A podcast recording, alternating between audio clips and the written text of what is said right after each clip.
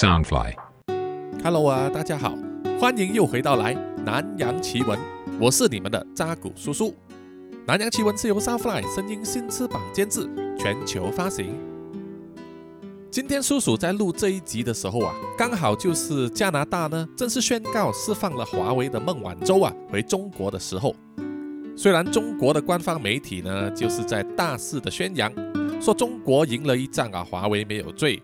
孟晚舟呢没有认罪，不过孟晚舟呢确实是签了 DPA 啊才释放他的。在美国司法部的官方网站呢也贴出了这个 DPA 的详细内容啊，写明了孟晚舟虽然没有认罪，但是他承认了华为所触犯的法律，包括和被制裁的伊朗呢进行敏感物品的交易，还有就是误导了汇丰银行等等的这种罪行。不过这种东西呢，在中国的大外宣里面呢都没有提起啊。他们就是欺负墙里面的人呢，资讯不流通，就算会翻墙啊，也不会看英文。哎呀，不过没关系，反正这种东西嘛，做了好事就有回报啊，做了坏事呢就会有报应的。那么做这一集的内容呢，是要特别献给香港的听众的，献给那一些为香港民主自由而奋战的香港人。他们的努力不会白费，他们的作为会在历史上留下印记，播下种子啊，总有一天呢会成为推倒高墙的大树。当然，叔叔的心里也是有底了，就是未来这几年呐，应该是不能再去香港、澳门还有中国大陆地区了，因为呢，叔叔也可能会犯了香港的宇宙国安法，所以在那个政权还没有倒台之前呢，我绝对不会去送头的。好的，就让本集正式开始吧。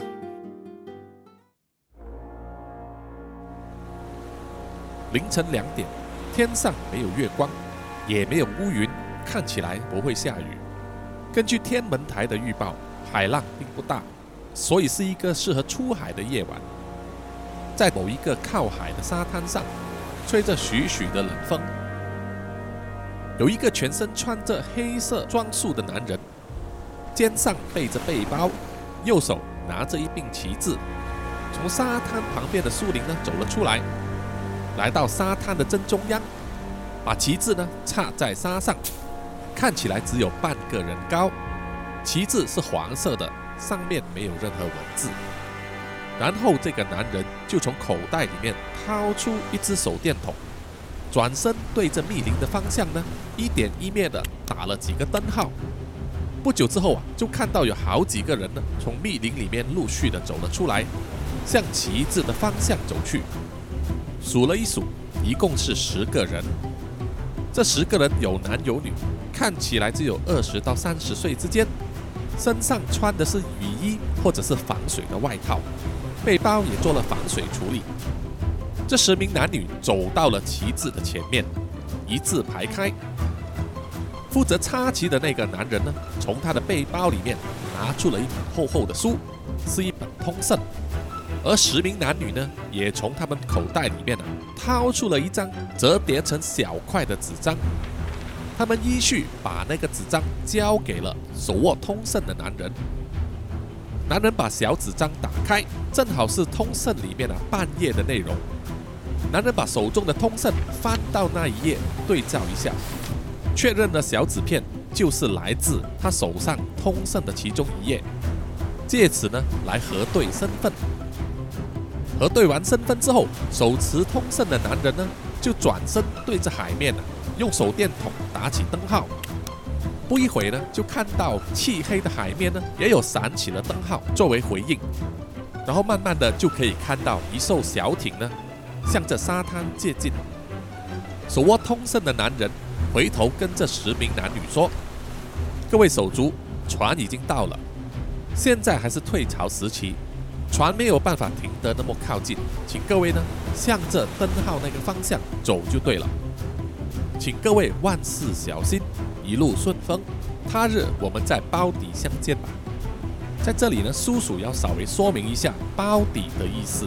“包底”这个字呢，是来自《包底之约》。包底之约是二零一九年香港反逃犯条例修订运动里面呢所产生的一个俗语，是抗争者呢他们有一个约定，他们约定在抗争成功之后，去到金钟立法会综合大楼啊地下的示威区那里集合，脱下他们的口罩，和其他手足相认，一同庆祝抗争成功。因为在他们约定的地点啊，立法会会议厅的建筑有巨大的圆柱，外形看起来呢就像一个电饭锅，也叫做电饭煲。所以在大楼下面示威者集中的示威区呢，就被他们俗称为“包底”了。各位听众呢，也可以去查看南洋奇闻的 IG 啊，叔叔会在那边贴上图片。那十名男女情绪有点激动，他们点点头，和这名手握通胜的男人握手，都说了一声谢谢，也请你自己要小心，祝你好人一生平安，我们包底再见。他们的语音之中都带着不舍和哽咽，然后就转身向着灯号的船去了。十名男女呢，在潮湿的退潮沙滩上行走了大约一两分钟之后，就来到了一艘小艇。那艘小艇勉强也是只能坐十二十三人，上面只有一位船夫负责开船。船夫跟这十名男女交代说：“今天的风浪不大，是好兆头。”但是海面不免颠簸，请各位要小心。坐上船之后，不要随便移动，以免影响平衡。在船上也不要开灯或者手机。能够忍受这几个小时，顺利的话，早上的时候就能到达安全水域。那么要到达东边那个岛也不成问题了。十名男女点头答应，分别坐好之后，船夫就启动小艇往漆黑的大海驶去。手握通胜的男人在沙滩上看着海面上的小艇啊，慢慢的在水平线上消失。他拔起了旗帜，把黄色的旗帜撕掉，再把它丢到沙滩旁边的一个垃圾桶里面，然后就往密林的方向走。十五分钟之后，他从密林里面出来，回到一条小路上，小路上停着一台机车。当这个男人呢？打开机车的车尾箱，取出头盔的时候，马上就被炫目的亮光照得他双眼都睁不开来。接着就听到有人大喊：“别动，举手，趴下，快点举手，不然我们开枪啦！”那个男人呢，心脏好像跳了出来一样，只能无奈的举高双手，照着指示去做。不到几秒钟之后，好几名警察就从亮光里面扑出来。把那个男人啊压倒在地上，并且上了手铐，押上了警车。几个小时之后，那名手持通胜的男人现在已经被关在审讯室里面，坐在一张焊死在地板的铁椅子上，双手在背后被手铐铐着，双脚也被锁上了链条。这间审讯室里面空气非常的冷，让男人冷得全身发抖。而房间里只有一盏强烈的白光一直照射着他，让他难以睁开眼睛。这名男子鼻青脸肿，鼻子和嘴角都还流着血，很明显就被严刑拷打了一番。他的精神处于半昏迷的状态，口中还是念念有词地说：“我要见律师，我要见我的律师。”不一会呢，另一名男人走进了审讯室，给他泼了一桶冰冷的水。冷得他整个身体都要跳起来呀！刺骨的冰冻感侵袭他的全身，牙齿咯咯作响。放下了水桶之后，坐在他面前的男人是一个三十五六岁、头上顶着光头、身上穿着雪白的警察制服、身材健壮的中年男子。他搬来了一张木椅子，坐在正对面，笑着说：“饶东强先生。”我是刑事情报科的督察肖建明，你可知道所犯何罪？一听到肖建明这个名字，这个被烤住的嫌犯全身一震，不单是因为房间的冷气和身上的水造成的寒意，而是还包括了发自心里的恐惧。但是在几秒钟之后，饶东强还是闭上了眼睛，默默地重复念着“南无阿弥陀佛，南无阿弥陀佛”。南无阿弥陀佛。这个叫做肖建明的督察呢，看到他的样子啊，笑着说：“看来你也知道我的名头啊，这风声还传得挺快的嘛。不过我告诉你，不管你口中念的是什么佛，心中想的是什么神，待会儿啊，我这一关从来没有人过得了。”饶东强也不理他，自顾自的在练着佛经。肖建明呢，拿出了一台平板电脑，将画面打开，设定在他刚才坐下的椅子上，然后转身走到饶东强的身后，用双手抓住他的头，左右手的拇指和食指呢，硬硬的撑开了饶东强的双眼，然后在他耳边说：“看呐，你给我睁开眼睛看呐！”饶东强看到平板电脑的荧幕播放着的画面，是在一艘水警的船上，十一名男女呢一字排开，站在水警巡逻艇的栏杆旁边。这十一名男女，有的在哭哭啼啼，有的面无表情，也有的面有怒色。他们的共同点呢，就是双手被用束带反绑在身后，双脚也是被束带扣上了。他们被水警包围着。当其中一名长官下了命令之后，就有两名水警呢，将十一名男女一个接一个的抛下了海。即使那一帮年轻人在大喊：“你们不可以这样，你们这样做是杀人，你们是凶手。”可是那帮水警丝毫没有迟疑，不消一会就将十一名男女呢都抛进了汹涌的大海。镜头还拍着海面呢，涌起了气泡。十一名男女被抛下海之后，再也没有浮过上来，而被水警拦截下来的小艇也被淋上了汽油，当场点火烧毁了。饶东强看了画面啊，泪流满面，心里既悲痛又激动。十几条生命就这样子没了，而且完全没有经过应有的法律程序，未审先判，还被判处了死刑。这个到底是一个什么世界？肖建明在他耳边笑盈盈地说：“怎么样，很精彩吧？这个画面新闻绝对不会报道，外人也看不见，只有你有这个眼福啊！”饶东强先生，我们查了你很久了，我们知道你表面是在做物流的。其实是在协助那些反抗政府的异议分子，啊，我们应该说他们是蟑螂。你一直在勾结外部势力，协助蟑螂潜逃国外，这可是叛国罪啊！你可知道，一旦你的罪名成立，你的家人也会被牵连的啊！除非你乖乖跟我们警方合作，告诉我你幕后主脑的名字，还有所有参与者的名单。那么我们还可以从轻发落的。饶东强大喝一声，拼命地摇动身体啊，就好像要挣开身上的铁链，口中还是念着佛经，但是一双要喷出火来的双眼呢，直直地瞪着肖建明，很明显就是要告诉肖建明，他绝对不会屈服，绝对不会出卖手足的。对于饶东强的反应，肖建明冷哼一声说。敬酒不吃吃罚酒，我告诉你，我要得到的东西绝对会得到，而你们这帮蟑螂不死也会变白痴。说完呢，就双手抓住饶东强的头颅，两双眼睛在只有十公分的距离之内对视，而肖建明的双眼变成了血红，一股神秘的力量透过他的双手呢，直接进入饶东强的脑袋里面。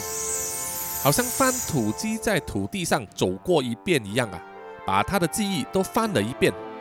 强烈的痛楚让饶东强觉得全身就要四分五裂，内脏翻腾，一股像是灵魂的白色光团，慢慢的从饶东强的口中被抽出来，然后被吸入了肖建明的口中。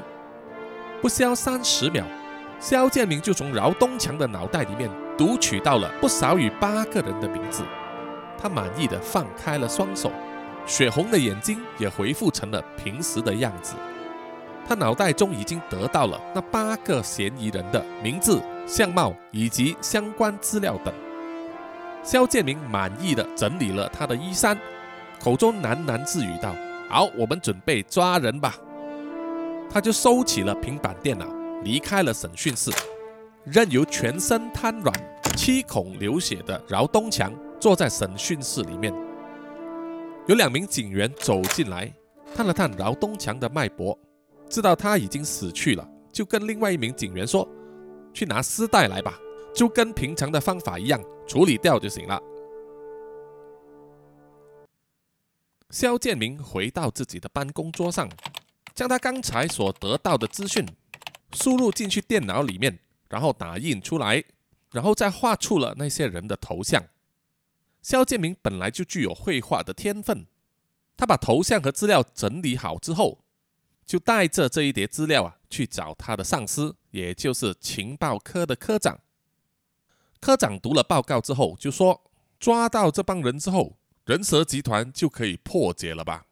肖建明就回答说：“报告处长，这帮人是人蛇集团的主导人物，抓到他们的话，不但可以粉碎了这个人蛇集团，经过我盘问的话，我甚至还可以查到他们的幕后老板，包括那些和他们有来往的正经界人士。”处长满意的笑了，就回答说：“你做的非常好，我会将这份档案交给国安公署。”由他们负责逮捕行动，而你也参与，负责在现场向这些人套取重要的资讯。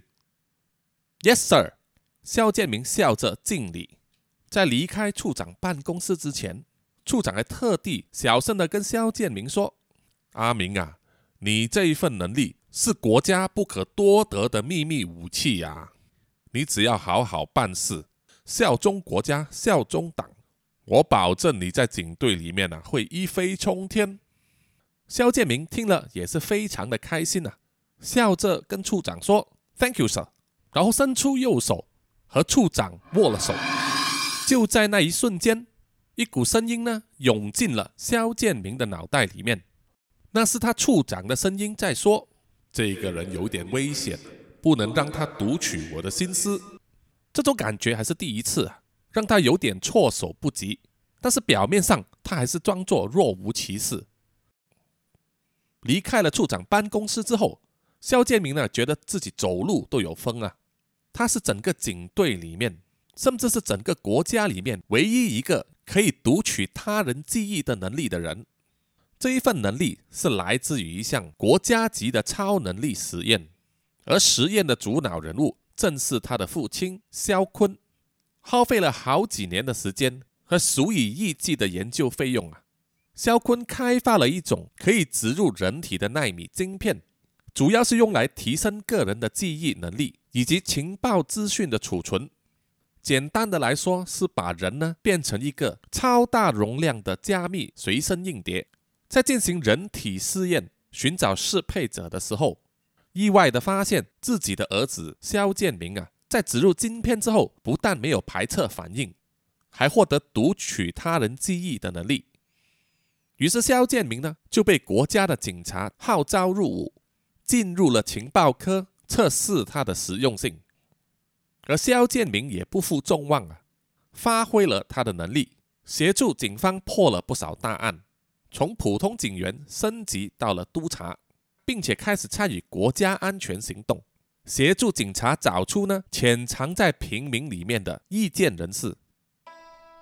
在这个国家里面，政府以高压手段打压所有的意见人士，已经行之有年。只要是对政府有任何反对的意见，或者是在意识形态上和政府唱反调的人，不管是男是女、大人小孩、老人学生，一概都会被警察对付。轻的就被抓起来盘问，重的就会被以各种莫须有的罪名控告，然后判刑入狱，让整个社会变成了由集权控制的警察国家。但是多年下来，抗争的人不但没有减少，反而逐渐增加。这些抗争人士呢，主要在地下活动，持续将社会上各种不公不义的事情呢传播到国外，希望引起国际社会的注意。于是政府就封锁了网络，只有少部分的集权人士啊才能使用通往外界的网络，隔绝了平民百姓取得外部资讯的渠道。而为了对抗这种封网行动呢，只能使用骇客技术破解网络防火墙，获得短暂的资讯流通的机会。另外也有一个团队呢，专门安排被警察盯上的抗争人士逃出国外。并在国外持续抗争，而死去的饶东强就是这个团队的一份子。可惜呢，他最新的行动被警察侦破了。除了他自己死在侦讯室之外，由他安排送走的抗争人士呢，也逃亡失败，葬身大海。在一间昏暗的地下室里面，十几名年轻人呢，正在埋头工作，有的在电脑上持续输入代码，想要找到网络的漏洞；有的在整理文字、照片、影片等等资料，准备要传送到国外。也有的年轻人在搬运一箱又一箱的物资，准备提供给有需要的人。这帮年轻人呢，全部都穿上了黑衣黑裤，戴着黑色的面罩，每个人在胸口上扣着一个号码牌作为识别。这一般都是为了他们的社会民主自由而在抗争的人士。在集权政府和警察的眼中，这一帮人就是意见分子。外号叫做“蟑螂”，被标签为妨碍社会稳定繁荣的害虫，甚至把他们归类为恐怖分子。通过由政府控制的媒体宣传机关，不断在抹黑抗争人士的行动。事实上，这帮抗争人士和真正的极端主义恐怖分子有非常大的差别，就是他们没有枪、没有炮、没有炸弹，只有肉身。不断以和平、非暴力的方式和政府抗争，也因为这样子被警察机关打压得非常的惨啊。可是怎么样也压制不住他们要持续抗争的决心。十五岁的年轻少女安娜就是其中一份子，她的运动神经很好，善于隐藏气息，于是她就成为团队里面的别动队员，负责各种情报交收、资源。以及物资运送的工作。那一天晚上，她正在帮忙整理文宣的时候，她的父亲 Jason 紧张兮兮的过来找她，并且交给他一个巴掌大的小盒子。Jason 对安娜说：“这个东西很重要，千万不要丢了。你马上拿去交给研发部的手足，看看从里面能够得到什么资讯。”安娜打开盒子来看，里面是一个电路板，上面安装了一块晶片。安娜就问：“这个是什么东西呀？”Jason 就回答说：“这个是情报部里面的一项新发明啊，据说是可以读取别人的心思。他们现在把它用来拷问犯人，套取情报。”安娜看着那个巴掌大的晶片啊，满腹狐疑地问。那种在科幻小说才存在的黑科技，真的存在吗？Jason 紧张兮兮的叫安娜把盒子收好，并且再一次催促她说：“总之呢，你就马上出发，把它交给我们研发部的手足。我已经收到情报了，我们有好一些手足被这种读心晶片强行读取记忆之后，下场不是死就是变成智障，非常的可怕。”所以，如果你一旦遇上了这种情况，当他们要侵入你的脑袋的时候，你记得要专心对抗，一刻都不能松懈，脑中只要专注想一件事情就好了。这个诀窍非常的重要，你一定要记住。安娜听了就问：“什么叫做专心想一件事啊？是叫我专心的想着爸爸吗？”Jason 笑着摸摸他的头，笑着说：“这样吧。”你还记得我送给你的那个音乐盒的铃声吗？每次遇到危险的时候，你心里就一直在回想音乐盒的那首铃声就行了。安娜笑了笑，心中开始回想音乐盒的那首歌曲。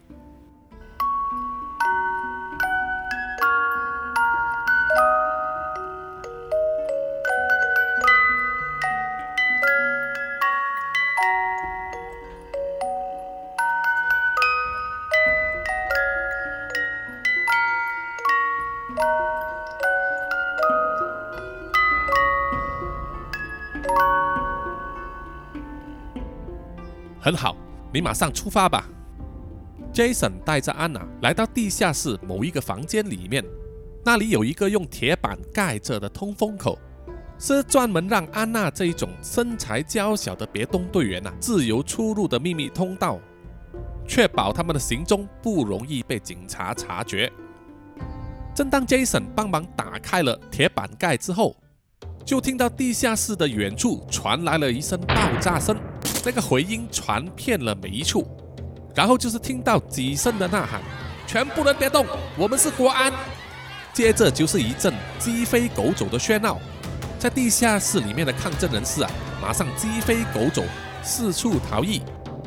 杰森紧张地跟安娜说：“警察来了，你快点走，记得要完成我给你的任务。”安娜紧张的连眼泪都飙出来了，她大喊说：“爸爸，你跟我一起走吧。”“不行，我这种身材进不了这个通道，我会去找别的出口的。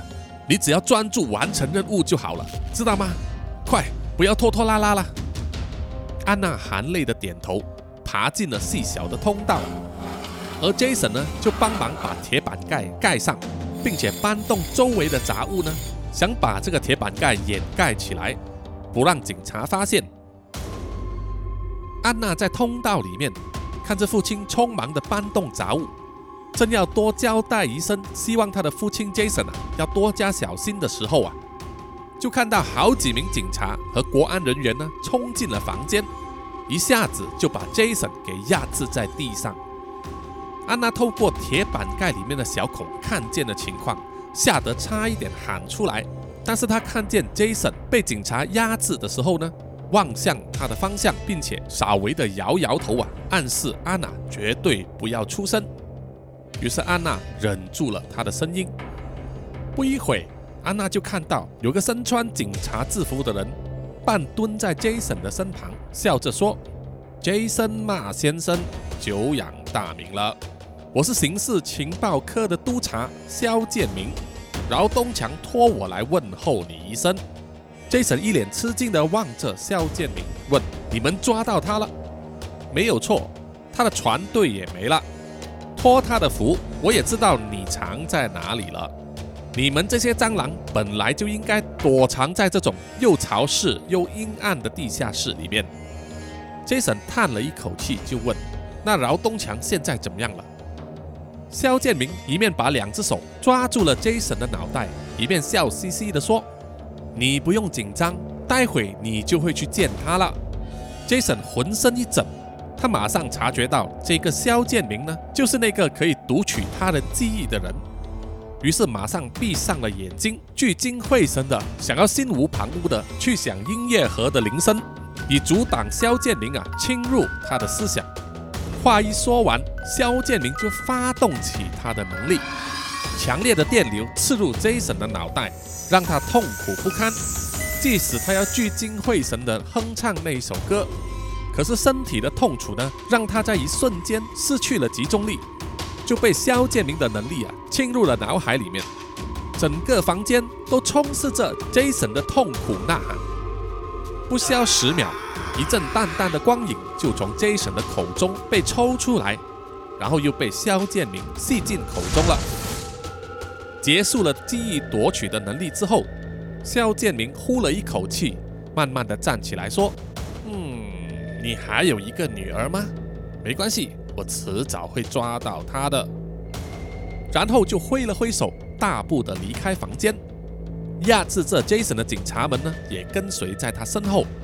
留下了 Jason 一动不动、七孔流血的身体倒闭在房间里面，而躲在通道里面的安娜亲眼目睹了全程，她忍不住泪水的流动，但是双手还是紧紧的盖着自己的鼻子和嘴巴，不想发出任何声音，惊动了警察。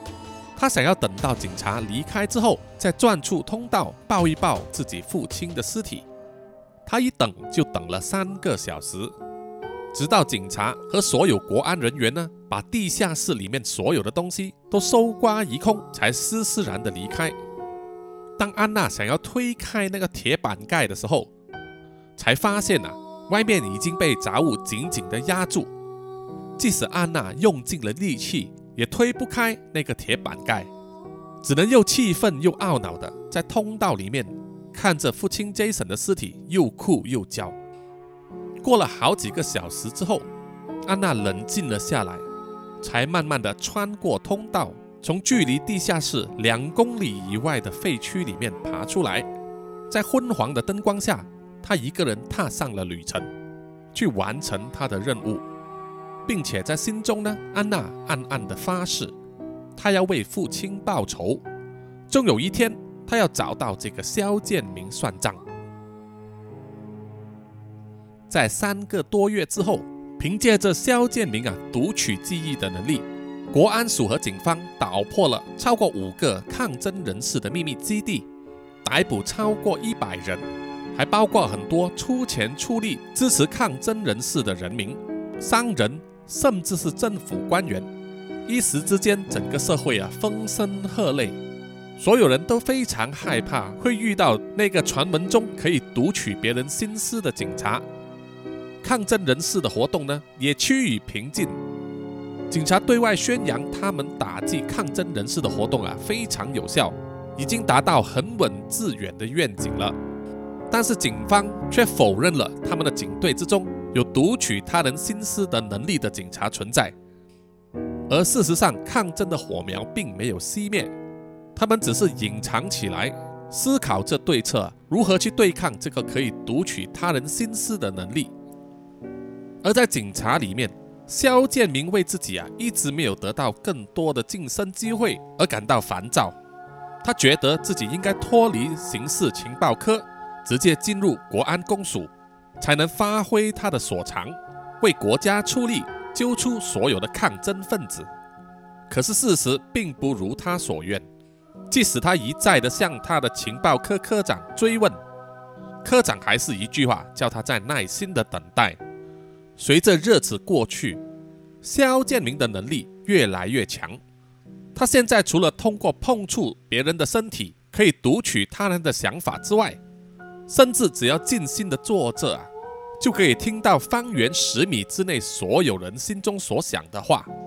这种超能力非常的惊人，但是也带来了莫大的烦恼，因为在整个情报科里面，没有人愿意接近肖建明。大家都害怕他的能力被他读出了心中的思想。除了把肖建明孤立之外，也有一些同事啊，使用各种小动作来排斥肖建明。而这些心思，肖建明透过他的能力啊，都听得一清二楚。而且最大的问题在于，除了他的直属上司科长非常害怕他的能力之外，连国安公署的人也非常忌惮。怕肖建明一来到就会掀了所有人的老底啊，所以都不接受肖建明的调职申请。这让肖建明啊感觉到自己被整个执法机构打压，完全无视他个人的努力和功劳，觉得非常的不满和愤恨，一直想要寻找一个突破点。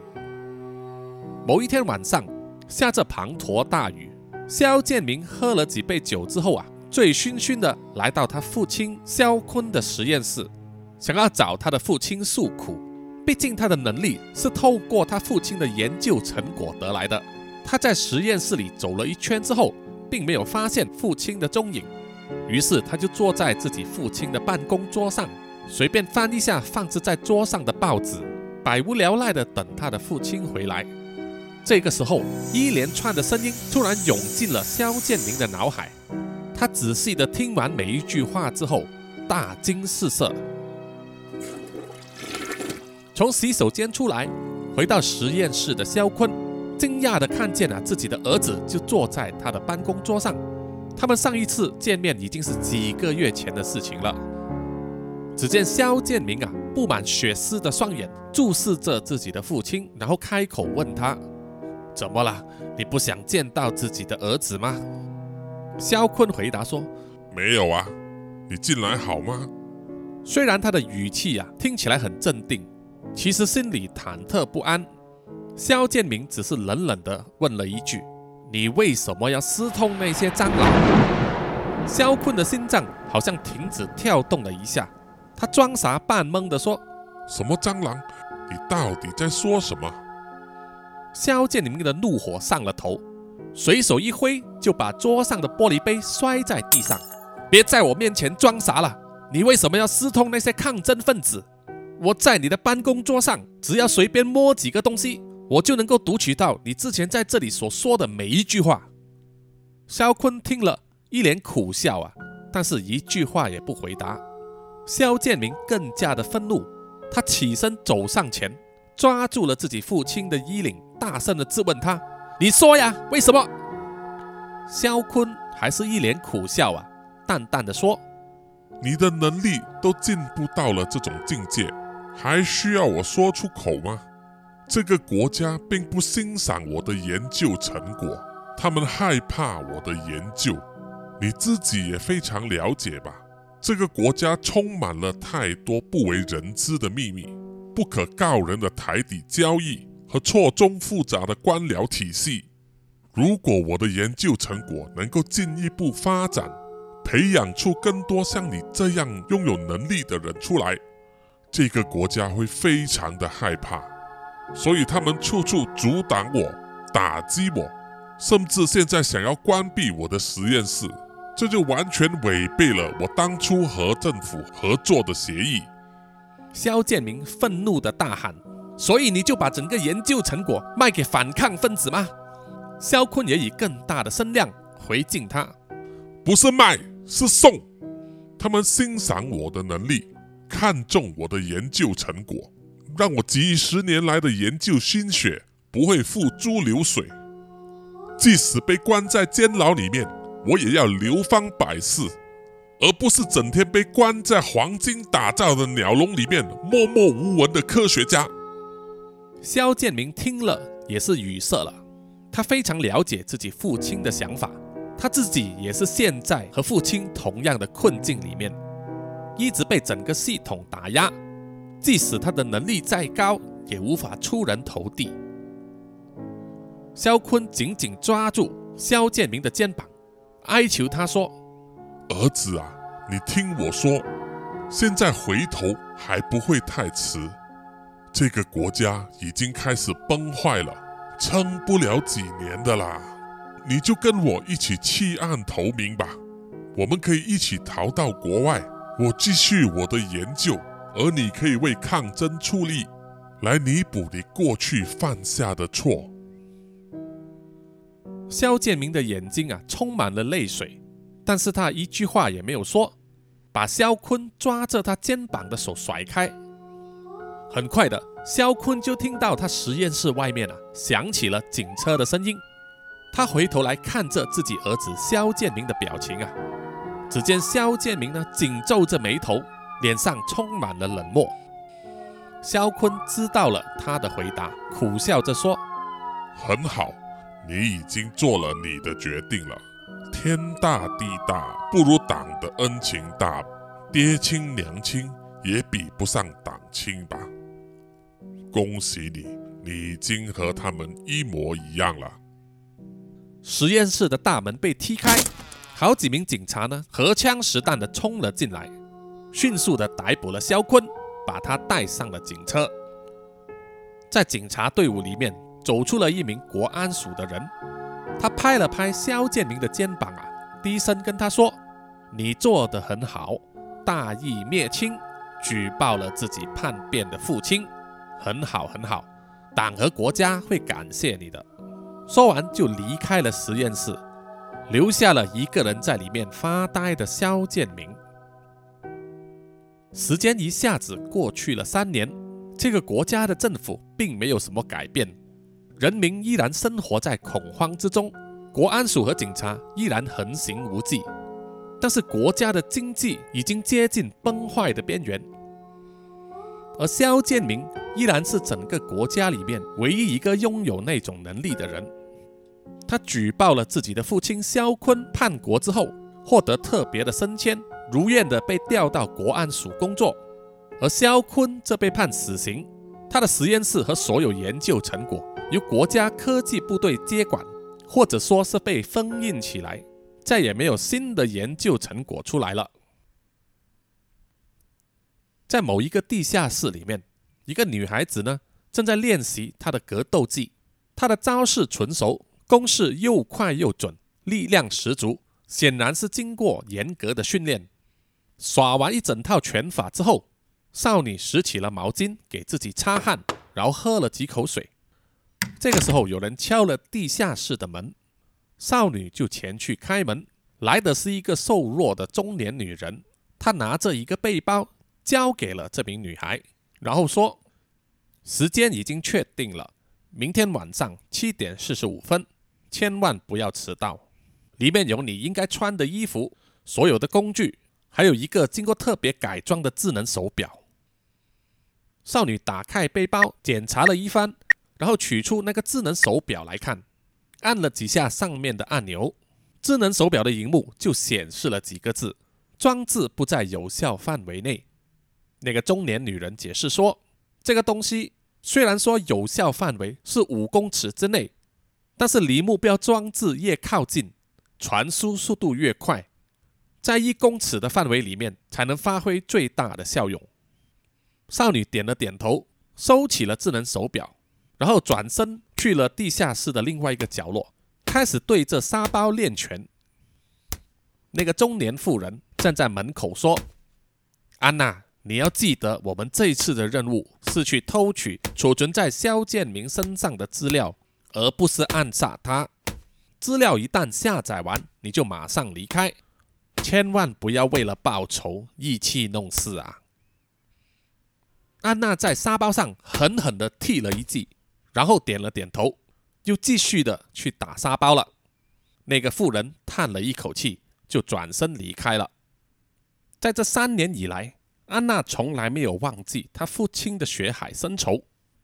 她将父亲 Jason 交给她的晶片转交了科研部的手足进行拆解和研究。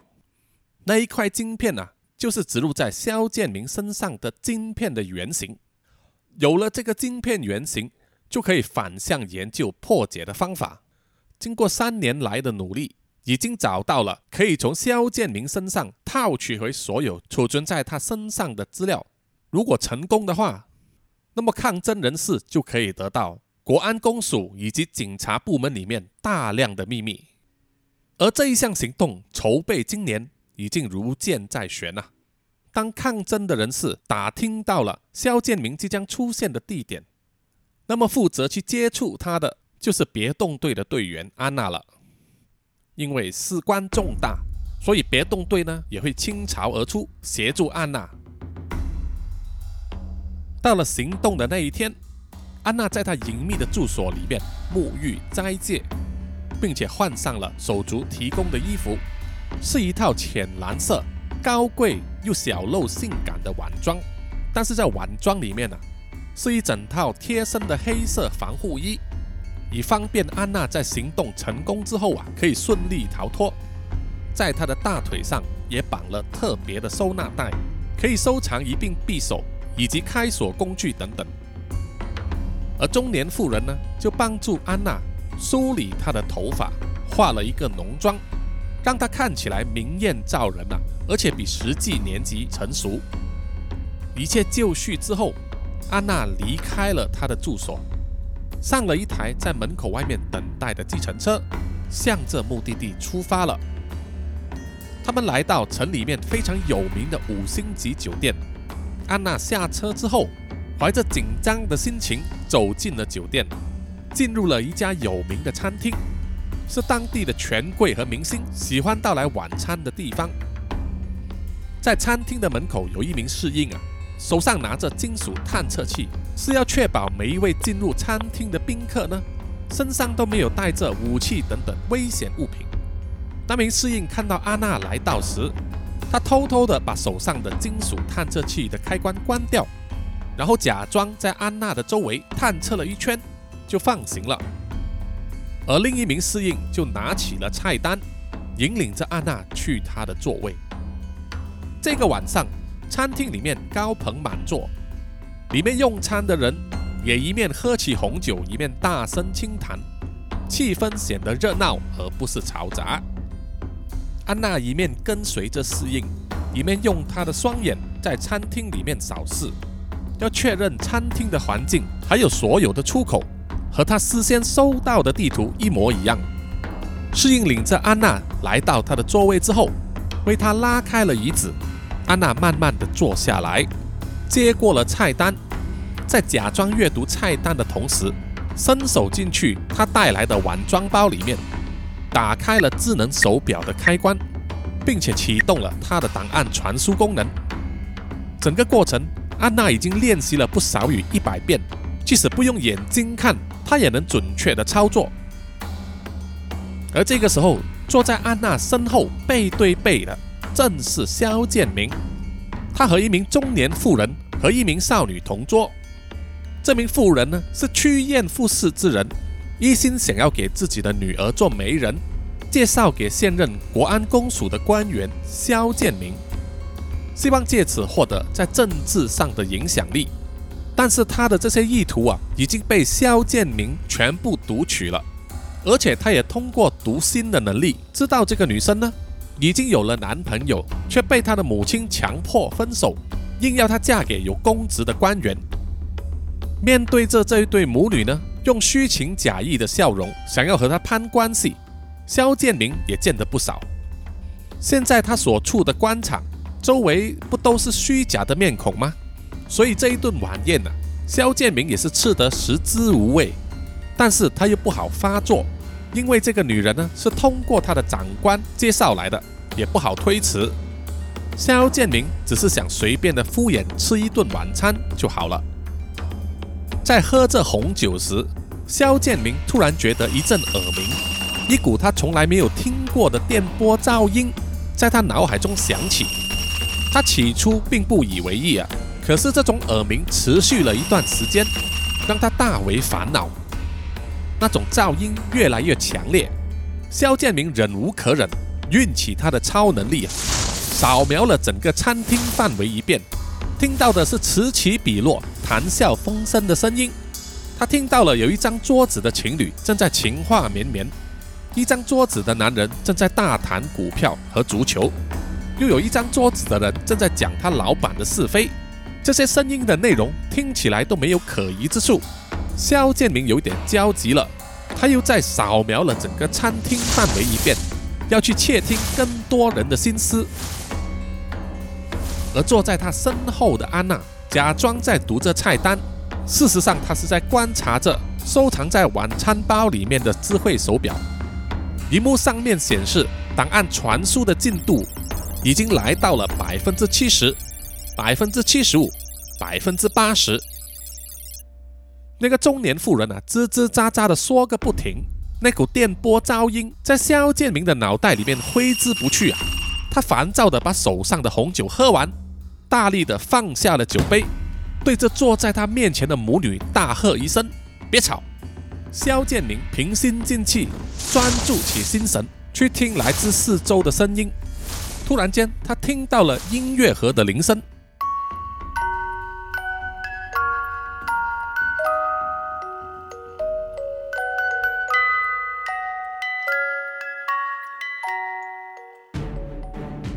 肖建明吓得站了起来，往后一望，他身后的座位并没有人坐，但是桌上放了一份菜单。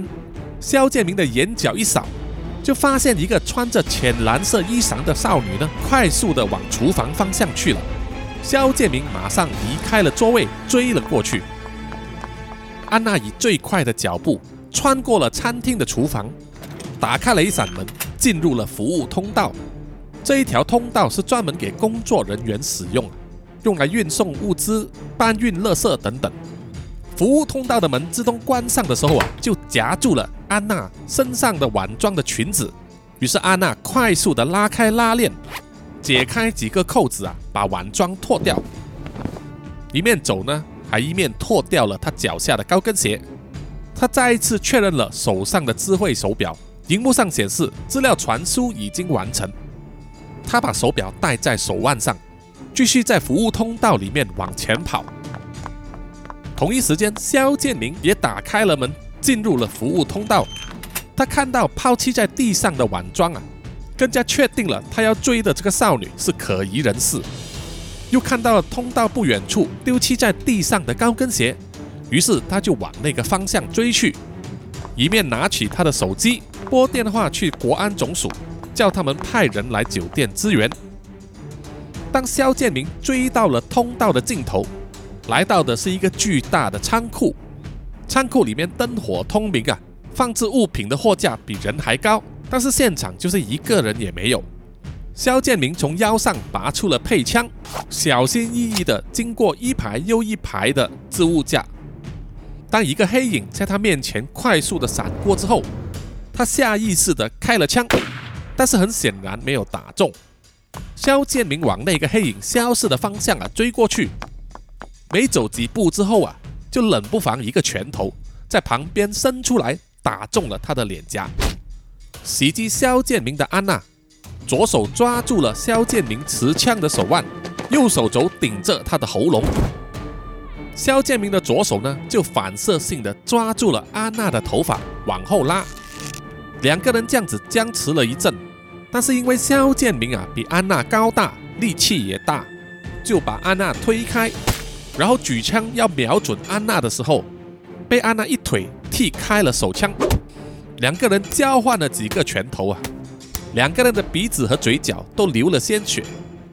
安娜大喝一声。弯下腰，用头去撞肖建明的肚子，而肖建明呢，就用蛮力抓住安娜的腰，把她抛过去另一个货架上，把货架上的东西都整得东歪西倒。肖建明想要冲上去再补多几拳呢，安娜随手抓到了从物架上掉下来的金属盘子，她用盘子挡住了肖建明的拳头，肖建明握着拳头啊，痛得呱呱大叫。安娜呢，就挥着金属盖子，好像盖火锅一样，重重的在肖建明脸上拍了几记。肖建明啊，应声倒地，而安娜手上的那个金属盘子也弯掉了。她把金属盘子丢掉，举起手来检查一下，发现戴在她手上的智能手表呢，荧幕居然裂开了，是在刚才打斗的时候被撞坏了，不知道里头储存的资料还能不能保留。安娜擦了擦鼻血。把口中的鲜血吐掉，走过去骑在肖建明的身上，在他的脖子和后耳方向摸来摸去，终于在右耳后方摸到皮肤之下有一块硬硬的东西。于是他伸手从大腿里面取出收藏的匕首，正要把植入在肖建明耳后的晶片割出来，肖建明突然醒来啊，一个转身就把安娜压在他的身下，右手掐着安娜的脖子。左手就抓着他握匕首的手腕，猛力往地上敲，直到安娜痛得啊放开了匕首。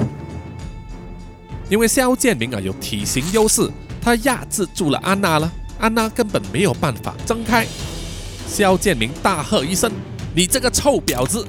然后双眼变成了血红色，运起他的超能力，一股强烈的电流啊，马上攻击安娜的脑袋。让他感到全身好像被蚂蚁咬一样，痛苦不堪。安娜拼命的挣扎，同时要集中精神，要对抗肖建明的入侵。肖建明的意识啊，在安娜的脑海里面拼命寻找他想要知道的资讯，但是他找来找去，也只能找到那一首曲调。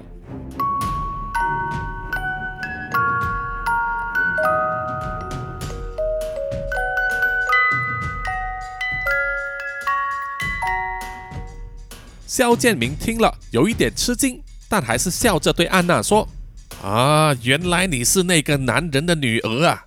我好久没有听到这首歌了，就让我送你们两父女一起团聚吧。”说完，肖建明呢加大了他的超能力力度，不求得到安娜脑海里面的资讯，而是直接要把她的脑袋破坏掉。更强烈的电流走遍了安娜的全身，痛得她全身痉挛。翻了白眼。正当肖建明笑着看安娜快要变成废人的时候，安娜翻白的双眼变成了红色，她张开了嘴巴，发出了高频段的电波声音。那一股高频段电波让整个仓库里面的电灯啊吱吱作响，然后一瞬间全部爆开。强烈的耳鸣在肖建明的脑袋中响起，痛得他放开了安娜。用双手拼命用力盖着自己的耳朵，但是耳鸣丝毫没有减少，高频段电波就像是几百只小锤子在捶打他的脑袋一样。肖建明痛得在地上翻滚，耳朵里面流出了鲜血，口中念念有词的叫“饶命啊，饶命啊！”安娜慢慢的站了起来，口中发出的高频电波丝毫没有减弱，一直到肖建明在地上啊。口吐白沫，全身抽搐，七孔流血，然后一阵像幽灵般的白光呢，从他的口中吐出，被安娜吸入了自己的口中。然后安娜慢慢的闭上了嘴巴，高频电波也慢慢的消失，安娜的双眼慢慢的恢复成平常的状态之后，她看到肖建明脸色惨白的倒在地上，翻了白眼，全身抽搐，也同时失禁尿湿了裤子。安娜深呼吸了一口气，然后伸手摸了摸在自己左耳后方的部分，皮肤下有一块凸起的晶片呢。安娜淡淡的说：“刚才那一招是带你爸爸还给你的，而你已经是一个废人，生不如死。这个就是带我爸爸还给你的。”说完之后，安娜转身离开了仓库，消失在黑暗之中。好的，本集的南洋奇闻的故事就到此结束，谢谢各位听众的收听，希望你们会喜欢。有什么意见或者回馈的话，欢迎到南洋奇闻的 IG、Facebook、Mixer Box、Apple Podcast 等等的这些平台呢，可以给我留言哦。最后呢，叔叔也欢迎大家买咖啡赞助叔叔，这个赞助的链接呢，都在 Podcast 的简介上啊都有。使用信用卡付费就行了，金额多少都没有关系，多多益善啊，少少无趣，让素素呢可以继续给大家做好的 Podcast 节目。好的，我们下一集再见吧。拜拜。